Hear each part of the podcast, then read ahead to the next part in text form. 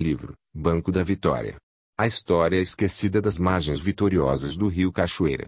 Autor, Roberto Carlos Rodrigues. Capítulo 4.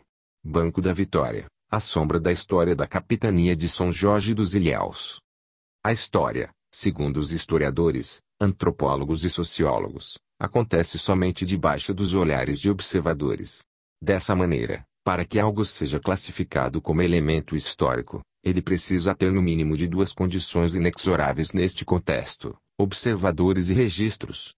Historicamente falando, é preciso que pessoas observem os fatos e realizem os devidos registros. Somente assim pode-se alicerçar uma narrativa fidedigna e coerente aos preceitos históricos.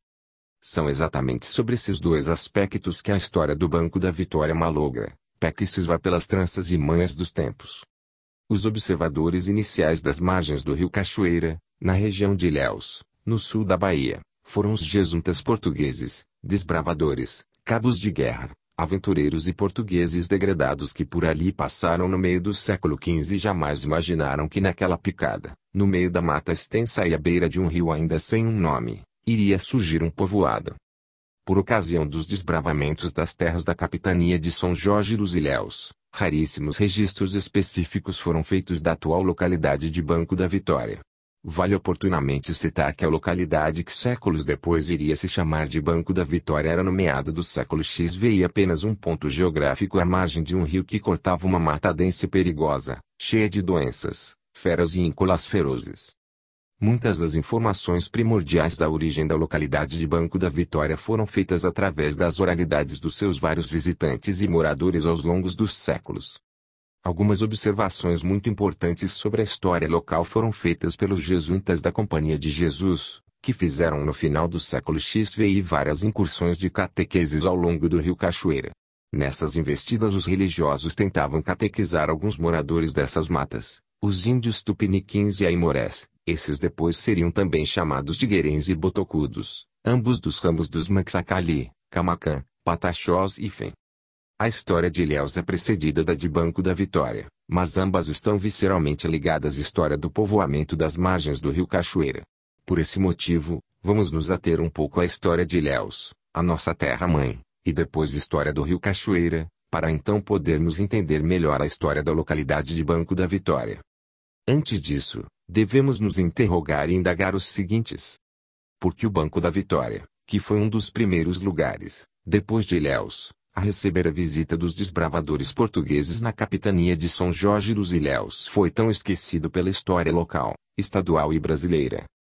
Vale citar que a primeira localidade a ser explorada na capitania de São Jorge dos Ilhéus, além da vila de São Jorge foi a aldeia de Nossa Senhora da Escada, atual Olivença, um dos primeiros e principais aldeamentos jesuíticos do sul da Bahia porque um local tantas vezes citado como ponto de partida para exploração da região sul da Bahia e pelos portugueses em suas bandeiras e entradas, depois como ponto de referência para a criação e manutenção da civilização cacaueira, foi tão negligenciado quanto a sua importância histórica.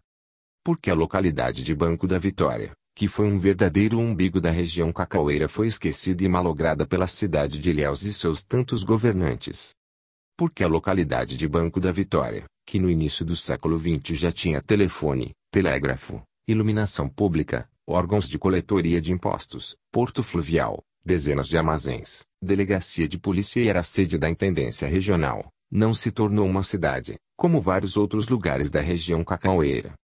Ao longo desse livro você obterá as respostas para todas essas indagações e saberá que o fator geográfico, a proximidade da cidade de Ilhéus, foi fatal para o futuro de Banco da Vitória. Por ora, Vamos rever a história de Ilhéus, para podermos entender melhor a história da nossa comunidade. Francisco Borges Barros, no seu livro Memórias sobre o município de Ilhéus, publicado em 1915, cita que a capitania de São Jorge dos Ilhéus foi doada pela coroa portuguesa ao fidalgo Jorge de Figueiredo Correa, em 26 de junho de 1534, e o foral de 11 de março de 1535 registrados nas folhas 70 do livro 10 da Chancelaria de D. João III, de 01 de abril de 1535. Jorge de Figueiredo Correia possuía 50 léguas de costa contadas a partir do sul da ilha de Tinharé, rio Jequiricá, até a foz do rio Jequitinhonha, e para dentro ia até o meridiano do Tratado de Tordesilhas. Essas dimensões compreendiam as proximidades da ilha de Taparica, parte do município de Salvador, parte do estado de Goiás, além de todo o Distrito Federal, Brasília. Para colonizar a nova posse Jorge de Figueiredo Correa enviou um castelhano autoritário e rude homem de guerra, o loco-tenente chamado de Francisco Romero. No ano de 1535, três caravelas saíram do rio Tejo rumo às terras além-mar de Jorge de Figueiredo Correa. Primeiro o grupo de desbravadores fincou bandeira na ilha de Tinharé, onde está localizado o Morro de São Paulo, atualmente distrito de Cairu.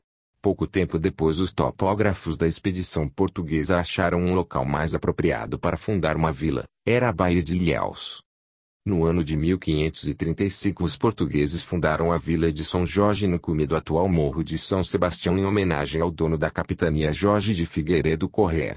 Este morro foi nomeado de outeiro de São Sebastião. Segundo a história oficial, logo a vila se desenvolveu e se tornou alvo de piratas estrangeiros e ataques de índios. Segundo o historiador Aléo Barbosa, os indígenas chamavam essas terras de Nhoezembé e significava em tupi, Praia das Conchas.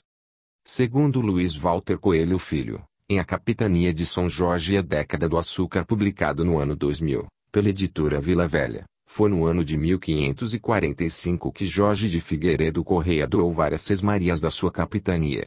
Entre elas estavam a Cismaria do Engenho de Santana, no Rio do Engenho, para Mendiçá, que depois seria o governador-geral da Bahia, e a Sesmaria de Fernão Álvares, onde estavam inseridas as terras da futura Sesmaria Victória. O escritor José Nasal Pessoa, na sua requintada obra fotográfica histórica Mil Ilhéus, Assim descreve o local máter da vila de São Jorge dos Ilhéus, nos anos idos de 1540, citando relatos de Silva Campos, a posição da vila é muito bonita. A ponta de terra arenosa, em cuja margem ocidental está edificada a vila, é guarnecida de um profuso coqueiral ondeante, imprimindo um particular encanto à bela palmeira onde quer que apareça. Naquelas torridas décadas do século XVI, quando se fundou a sede da capitania de São Jorge de Ilhéus, Segundo os relatos dos jesuítas da Companhia de Jesus, as regiões às margens do rio Cachoeira predominavam duas cores e cenários, o verde exuberante das matas que iam além dos alcances dos olhos e o azul sem igual do céu refletido no oceano de beleza ímpar, o Atlântico. Segundo os relatos históricos da época, na vila de São Jorge dos Ilhéus havia o encontro de três rios, depois chamados de Cachoeira, Almada e Santana, que formavam um porto bastante seguro e calmo. Segundo os então cartógrafos portugueses foi essa geografia privilegiada do local que influenciou os fundadores da vila de São Jorge dos Ilhéus na escolha dessa região como sede da capitania. Neste local já existia a famosa coroa grande a junção dos três rios supracitados morros laterais, como fortalezas naturais. Segundo a historiadora Maria Luísa N., referindo-se a Silva Campos, foi no atual Morro do Outeiro de São Sebastião que foi fundada a sede da capitania de São Jorge dos Ilhéus, no ano de 1535. A escritora carioca, que adotou Ilhéus como sua primeira casa, argumenta que antes da colonização dos portugueses os franceses já faziam contrabando de pau-brasil através de escambios com os índios tupiniquins. Motivo pelo qual obrigou a coroa portuguesa a ocupar essa faixa terrestre do novo território sul-americano. Segundo N., o nome da cidade de Ilhéus advém das ilhotas existentes no leste da região, chamadas de Ilhéus pelos portugueses. Esses ilhéus são chamados de Pedra de Ilhéus, Itapitanga, Itaipim e Pedra do Rapa. Vale também citar que na época do povoamento inicial da vila de São Jorge dos Ilhéus, o morro outeiro de São Sebastião era circundado por um braço de mar que corria na maré alta pela atual Praça Dom Eduardo e imediações das atuais ruas Coronel Paiva. Rodolfo Vieira e Araújo Pinho. Descendo essa via o braço do mar encontrava logo abaixo o alagadiço existente na atual Praça Cairo e dali corria para a Baía do Pontal.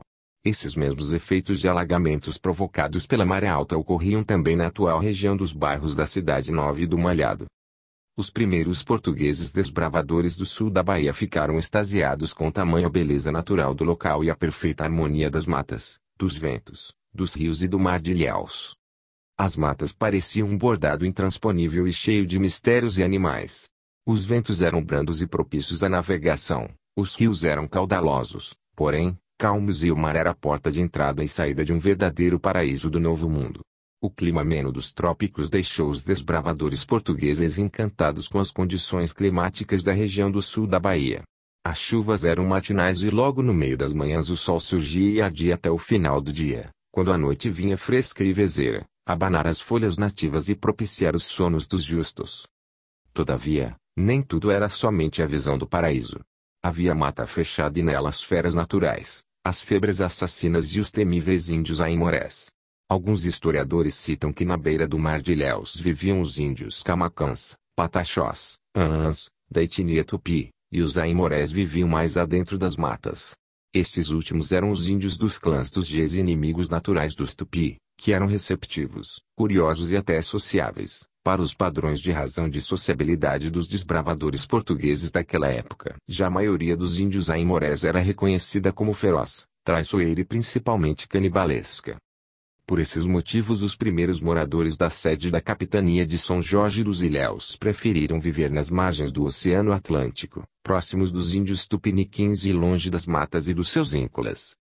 Mas era preciso explorar a nova posse, conhecer os limites da capitania, descobrir o ouro e a prata, desbravar seu território, esse esforço ficou por conta dos jesuítas a partir de 1554 com os seus trabalhos de catequese dos índios socializados e das incursões dos temíveis desbravadores portugueses, que eram tão cruéis quanto os nativos destas terras cobertas de verde e tantos mistérios.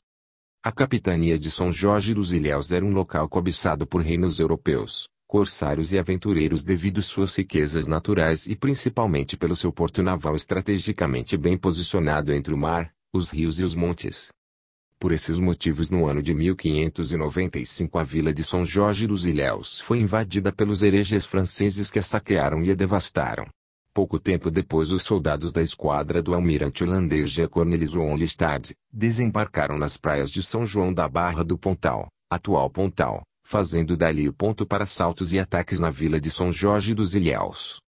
Nas duas investidas holandesas contra a vila de São Jorge dos Ilhéus os estrangeiros foram heroicamente repelidos e vencidos pelos poucos moradores que tinham como parceiros de guerras os índios tupiniquins. Segundo Silva Campos, quando do primeiro grande ataque indígena à vila de São Jorge dos Ilhéus, isso no início do século X veio os moradores locais rezaram pedindo a intervenção de Nossa Senhora e, consequentemente, venceram a batalha. É dessa época a primeira manifestação do culto a Nossa Senhora da Vitória, ou das Vitórias, na região sul-baiana, que seria a padroeira da vila de São Jorge dos Ilhéus e depois da cidade de Ilhéus. Embrionariamente, é por esse motivo que a cidade de Ilhéus tem até hoje vários bairros, igrejas, ruas, fazendas, empresas, colégios e praças com nomes relativos à Vitória. Como veremos a seguir, Daí também advém o gameta que originou o sobrenome Vitória para o povoado de Banco da Vitória. Segundo os relatos de Gabriel Soares de Souza, dublê de historiador e desbravador, em Tratado Descritivo do Brasil, de 1587, os primeiros estrangeiros que chegaram à região não navegável do rio Cachoeira, onde hoje está localizado o bairro de Banco da Vitória, provavelmente entre os anos de 1553 e 1554, foram os jesuítas da Companhia de Jesus da América do Sul e os desbravadores portugueses. Todavia, poucos registros referentes à localidade de Banco da Vitória foram feitos durante essas expedições, devido aos aspectos geográficos anteriormente aqui já citados. Ou seja, o local relativo ao atual Banco da Vitória era apenas uma picada na mata, na beira de um rio ainda sem nome. Os poucos homens que se aventuraram além do Rio da Esperança, que posteriormente foi batizado de Cachoeira, e subiram seu curso, momente descreveram o que existia acima. Mas os jesuítas, imbuídos da catequese dos índios, provavelmente foram os primeiros que se aventuraram por essas veredas e chegaram ao local onde está o bairro de Banco da Vitória. São destes evangelistas os primeiros e parcos relatos escritos da história do lugar. Pode-se dizer que as cartas elaboradas pelos jesuítas Antônio Pires, João de Espilcueta Navarro e Vicente Rodrigues, nos anos de 1553 a 1557, descrevendo os serviços de catequese nas regiões do Rio Cachoeira são, didaticamente pensando, os primeiros registros do que viria a ser a localidade de Banco da Vitória e suas adjacências. Este argumento reforça-se como lúcido e certo devido às narrativas dos trabalhos realizados nessa região pelos catequistas. Porém, obviamente, com as suas devidas considerações de dimensões históricas, Haja vista que os escribas cristãos descreveram e citaram nos seus relatos o ponto final de navegabilidade do rio Cachoeira, e não o Banco da Vitória em si, que na época em voga, não existia como localidade. Vale citar também que existe um mapa arcaico feito por estes jesuítas, provavelmente entre os anos de 1553 e 1559, para auxiliar na navegação do Cachoeira. Este rascunho de mapa faz parte da documentação anexa das cartas da Companhia de Jesus e provavelmente é o primeiro relato histórico da localização geográfica do que viria a ser, séculos depois, a localidade de Banco da Vitória. Apesar de ter sido feito somente com referências visuais, o mapa supracitado descreve as curvas do rio Cachoeira, as matas nas suas margens, os morros situados ao norte e oeste, e por fim, o local onde o rio em voga torna-se intransponível para navegação devido à grande quantidade de pedras que surgem no seu leito. Alguns historiadores dizem que a exploração das margens do Cachoeira foi iniciada em 1554. Entretanto, há somente um registro oficial desta empreitada numa das cartas das missões de catequeses comandadas em terras ilhenses pelo padre Manuel da Nóbrega, Faço parte do grupo de pessoas que acreditam que os desbravadores portugueses não ultrapassaram os limites do Rio da Esperança até o ano de 1553 e que foram realmente os jesuítas os primeiros visitantes não indígenas do local onde hoje onde está o bairro de Banco da Vitória, 1554. Existe também outro mapa anexo às cartas anuais do período de 1690 a 1693 que já fazia referências ao ponto de falta de navegabilidade do referido rio. Este documento cartográfico foi elaborado pelos jesuítas e utilizado pelas missões do padre Manuel da Nóbrega. Este mapa é também citado por Simão Vasconcelos no seu livro Crônica da Companhia de Jesus. Neste mapa há um local assinalado com o desenho de marcas escuras onde o rio se torna inavegável.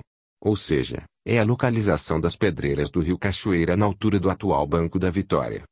É também do grupo desses mapas o documento que ilustra o livro São Jorge dos Ilhéus, de José Carlos Vinhais, onde se vê as descrições da Baía de Ilhéus, seus afluentes e suas adjacências. Há também um quarto mapa português da época do desbravamento do sul da Bahia, descrito na página 100 do livro A Capitania de São Jorge e a Década do Açúcar, de Luiz Walter Coelho Filho, que traz as mesmas referências geográficas. Nesses toscos mapas, o rio Cachoeira aparece com seu curso serpenteando os morros e se perdendo além dos olhos como cita em cartas o jesuíta Diogo Jacomi. Existem cópias destes mapas no Museu Histórico Nacional e na Biblioteca Nacional, ambos na cidade do Rio de Janeiro, e no Museu Anchieta, Largo Pátio do Colegio, São Paulo. Segundo os relatos dos jesuítas da Companhia de Jesus, o local onde o rio Cachoeira não era mais navegável ficava a uma légua e meia do Forte de Santo Antônio dos Ilhéus, na sede da Capitania de São Jorge dos Ilhéus como uma légua geométrica equivale a 6 mil metros. Para os padrões de distâncias da época, esse ponto geográfico era bastante distante da vila de São Jorge dos Ilhéus. Toda a região às margens do rio Cachoeira era coberta de densa mata fechada, com feras de várias espécies e ferozes índios em todos os seus percursos. Subindo o curso deste rio, os desbravadores e jesuítas descobriram que em Banco da Vitória, este rio, antes caudaloso e seguro, se tornava cheio de pedras escorregadias e perigosas. Foi exatamente esse limite de navegação fluvial que motivou a sinalização geográfica dessa região nos mapas da época. Vale frisar que os desbravadores portugueses eram excelentes cartógrafos e que utilizavam mais os desenhos do que as escritas para descreverem os locais visitados e explorados. Isso se justifica devido ao fato de muitos dos desbravadores portugueses serem analfabetos ou semi-analfabetos. Alguns desbravadores portugueses assinalaram, também, nos seus mapas um banco de areia que ficava exposto nas vazantes das marés atlânticas que invadiam o rio Cachoeira. Esse banco de areia foi citado como localizado a 300 braças abaixo das pedras escorregadias. Esse banco de areia ficava em frente à atual bica da Água Boa.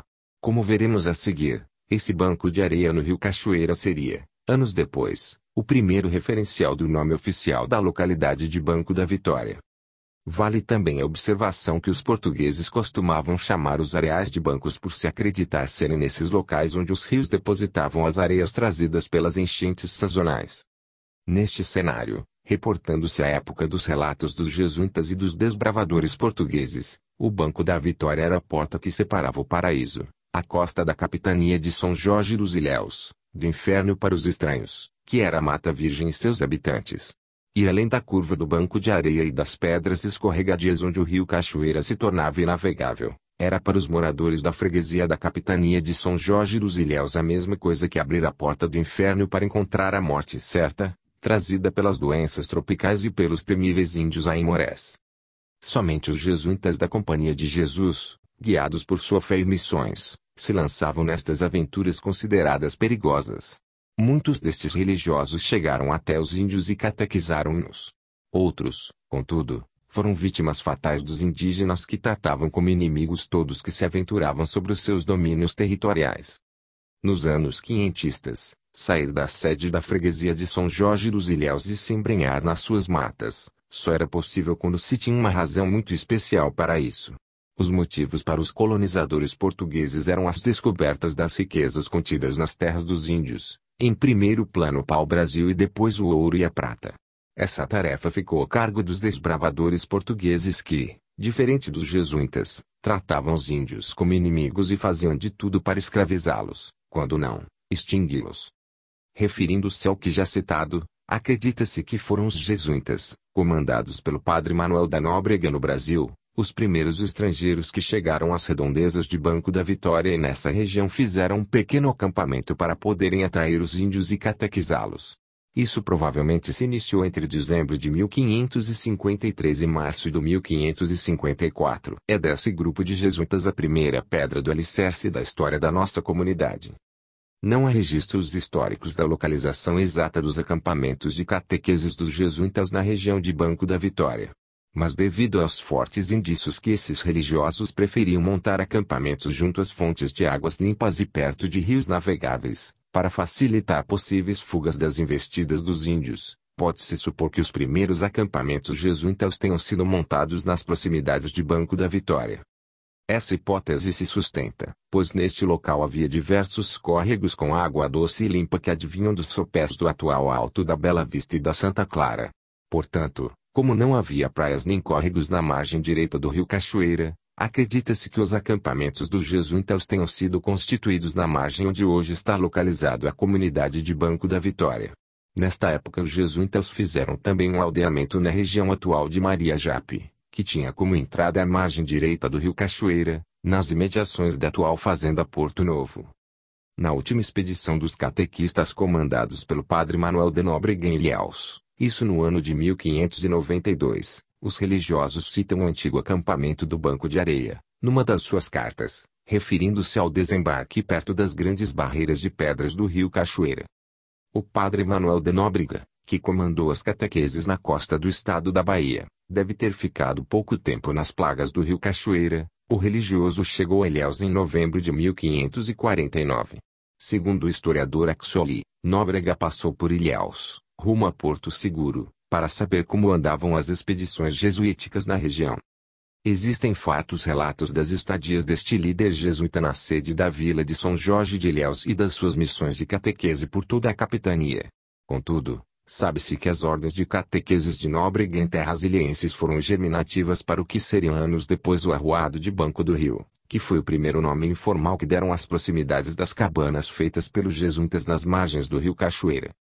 Para Ilhéus, Padre Manuel de Nóbrega enviou inicialmente os padres Leonardo Nunes e Diogo Jacomi.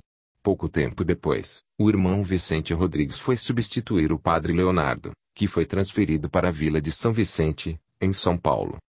Segundo Campos, o sertanista Francisco Brus Espinosa, bandeirante que, em meados de 1553, embrenhou-se nas matas à procura de ouro, juntamente com o padre Manuel da Nóbrega e sua equipe, em missão jesuítica. Essa expedição trilhou os caminhos pelo rio Cachoeira.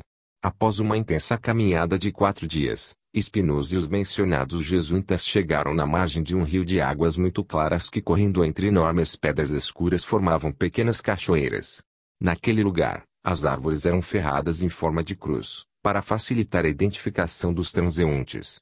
Foi assim que nasceu a Vila das Árvores Ferradas, ponto de pouso para as expedições que avançavam em direção ao sertão de Minas Gerais. Antes da catequese nas margens do rio Cachoeira, os jesuítas criaram também um pequeno aldeamento na região de Maria Jape, onde índios tupiniquins eram agrupados e catequizados. Segundo o cartógrafo João Teixeira de Albernoz este aldeamento foi criado em 1613 e durou até o ano de 1618. Os mapas produzidos por este cartógrafo entre os anos de 1610 e 1630 mostram uma rústica estrada ao longo do rio Cachoeira até a comarca de Cerro Frio em Minas Gerais. Vale citar que uma das primeiras grandes aldeias contatadas pelos jesuítas nas margens do rio Cachoeira estava localizada nas imediações da atual Fazenda Primavera, domínio territorial de Ilhéus e zona interurbana de Tabuna. Outro grupo indígena vivia na margem esquerda do rio Cachoeira e foi identificado depois como do grupo dos Tupiniquins. O local dessa aldeia era chamado de Pirataquicê, que significava na língua tupi peixe pescado ontem ou peixe de muitos dentes. Os índios dessa aldeia dominavam toda a extensão territorial entre o rio Cachoeira e o rio do Engenho. Silva Campos cita a localidade de Banco do Furtado como uma roça existente próximo do atual Banco da Vitória e que tinha como referência o nome do roceiro e o banco de areia existente nessa altura do rio Cachoeira. Segundo Campos, provavelmente essa roça ficava nas imediações do antigo Porto das Lanchas, abaixo da bica da Água Boa e nas proximidades da grande curva do rio Cachoeira, perto da antiga draga de Mário Lapa. Quanto à exploração da capitania de São Jorge dos Ilhéus, nem o proprietário Jorge Figueiredo Correia, que jamais esteve na sua posse no Brasil, nem os jesuítas e exploradores portugueses imaginaram que teriam tanto trabalho para socializar os verdadeiros donos dessas terras, os índios tupiniquins e os temíveis aimorés. Esses grupos indígenas, como veremos a seguir, estavam dispostos a não somente inibir os avanços dos portugueses nas terras brasileiras, como também estavam seriamente comprometidos em exterminar os invasores europeus. Infelizmente, foi a partir do Banco da Vitória que muitas bandeiras entradas portuguesas partiram exatamente com o intuito de expulsar e exterminar os índios daquelas terras. Foi devido ao acesso à navegação pelo rio Cachoeira que o Banco do Rio foi registrado nos anais portugueses como ponto de apoio para as expedições e explorações do oeste da capitania de São Jorge dos Ilhéus. A capitania de São Jorge dos Ilhéus foi incorporada à capitania da Bahia no ano de 1754 e transformada em comarca de Ilhéus em 1761. Dessa forma as três capitanias, Bahia, Ilhéus e Jacobina, formavam o território da província da Bahia. Em 28 de julho de 1881 Ilhéus foi elevada à cidade, numa ação referendada por Francisco Vilela Barbosa, o Marquês de Paranaguá, 1769 a 1846.